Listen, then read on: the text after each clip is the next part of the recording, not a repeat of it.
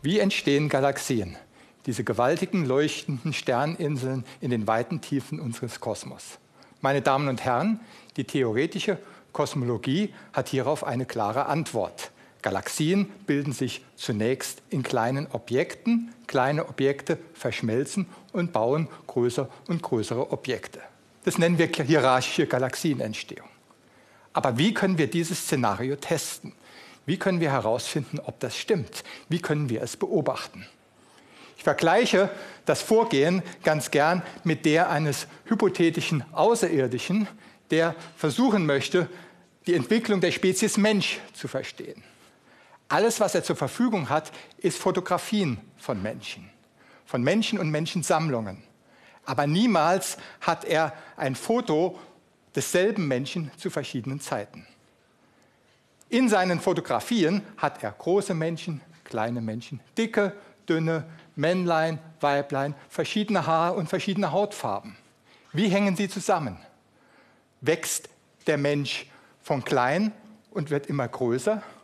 Oder wird er groß geboren und schrumpft, so wie er älter wird? Oder haben die Großen mit den Kleinen überhaupt nichts zu tun und sind zwei völlig verschiedene Spezies?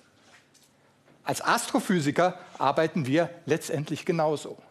Wir haben Fotografien von Galaxien, vielen Galaxien. Und wir machen uns zu Hilfe, dass ein Blick in die Weite des Kosmos immer auch ein Blick in die Vergangenheit ist. Wir können also Galaxien zu verschiedenen Epochen sehen. Die nahen, so wie sie heute sind, die fernen, wie sie früher waren.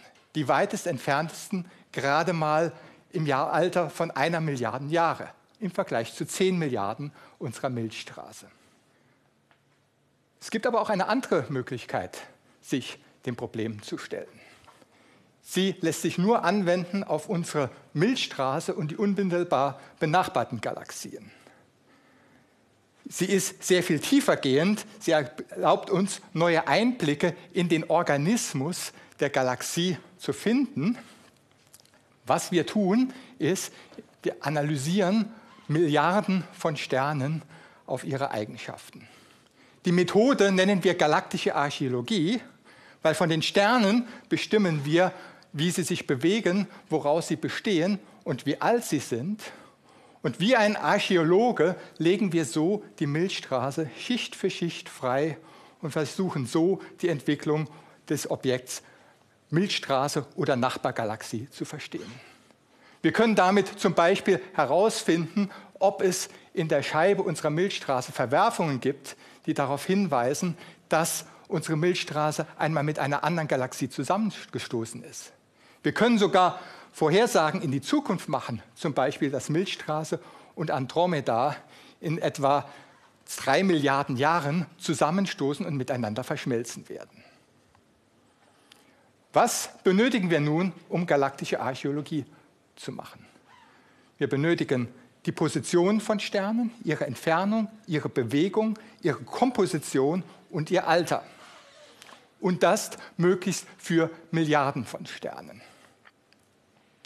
Manches davon ist relativ einfach zu bekommen. Die Position. Sternkarten gibt es schon lange, die Seefahrt lässt grüßen. Manches ist vermeintlich komplex, zum Beispiel die Komposition, aber mittlerweile relative Routine. Manches grenzt an die Möglichkeiten des technisch Machbaren, wie zum Beispiel die Messung von Entfernungen von Sternen. Und zu manchen Größen haben wir gar keinen direkten Zugang, wie das Alter, wir können es nur über indirekte Schlüsse ähm, erarbeiten. Schauen wir uns nun dieses Forschungsprogramm vielleicht etwas genauer an und beginnen mit den Entfernungen. Es gibt eigentlich nur eine Methode in der Astrophysik, direkt die Entfernung zu den Objekten des Kosmos festzustellen, und das ist die Methode der Parallaxe. Das kennen Sie aus dem täglichen Leben. Wenn Sie die Entfernung eines Objekts in der Nähe finden sollen, dann schauen Sie das mal mit dem linken Auge und mal mit dem rechten Auge an. Ihr Gehirn verarbeitet diese Information mit der Entfernung des Auges und dass das Objekt vor dem Hintergrund scheinbar hin und her springt und berechnet daraus die Entfernung. Und so sind Sie ohne Probleme in der Lage, zum Beispiel ein Glas Wasser zu greifen, ohne es zu verfehlen. Als Astronom machen wir genau das.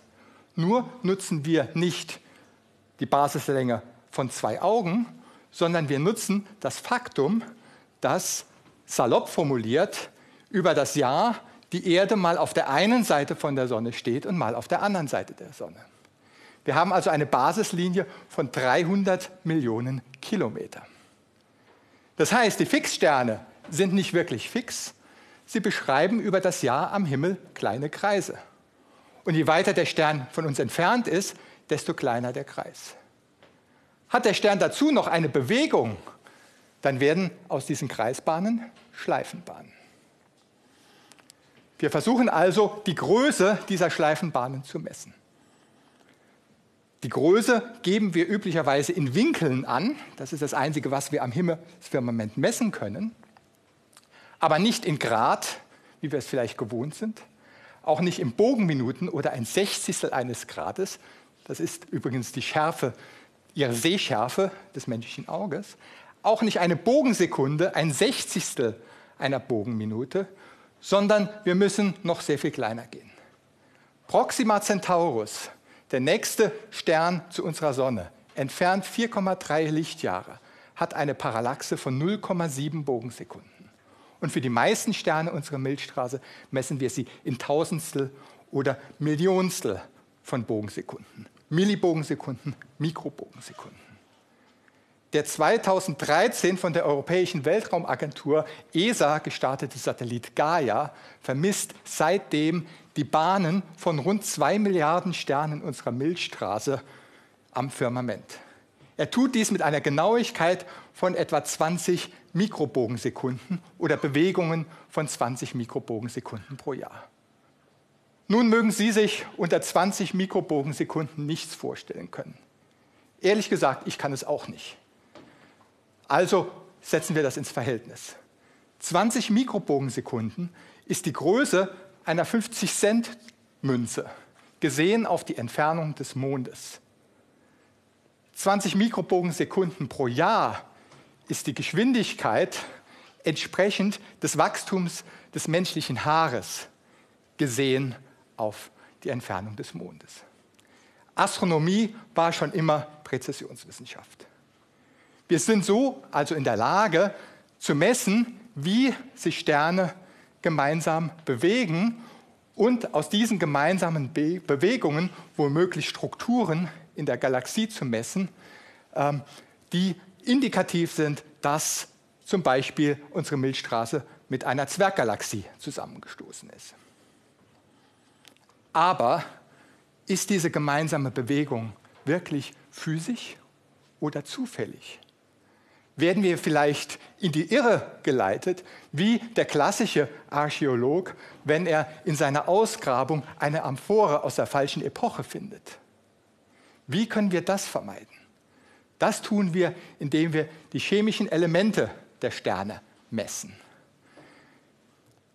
Wir tun dies über die sogenannte Spektroskopie. Wir zerlegen in einem Spektroskop das Licht des Sterns in seine Regenbogenfarben und jedes chemische Element hat einen charakteristischen Fingerabdruck in diesem Regenbogenspektrum.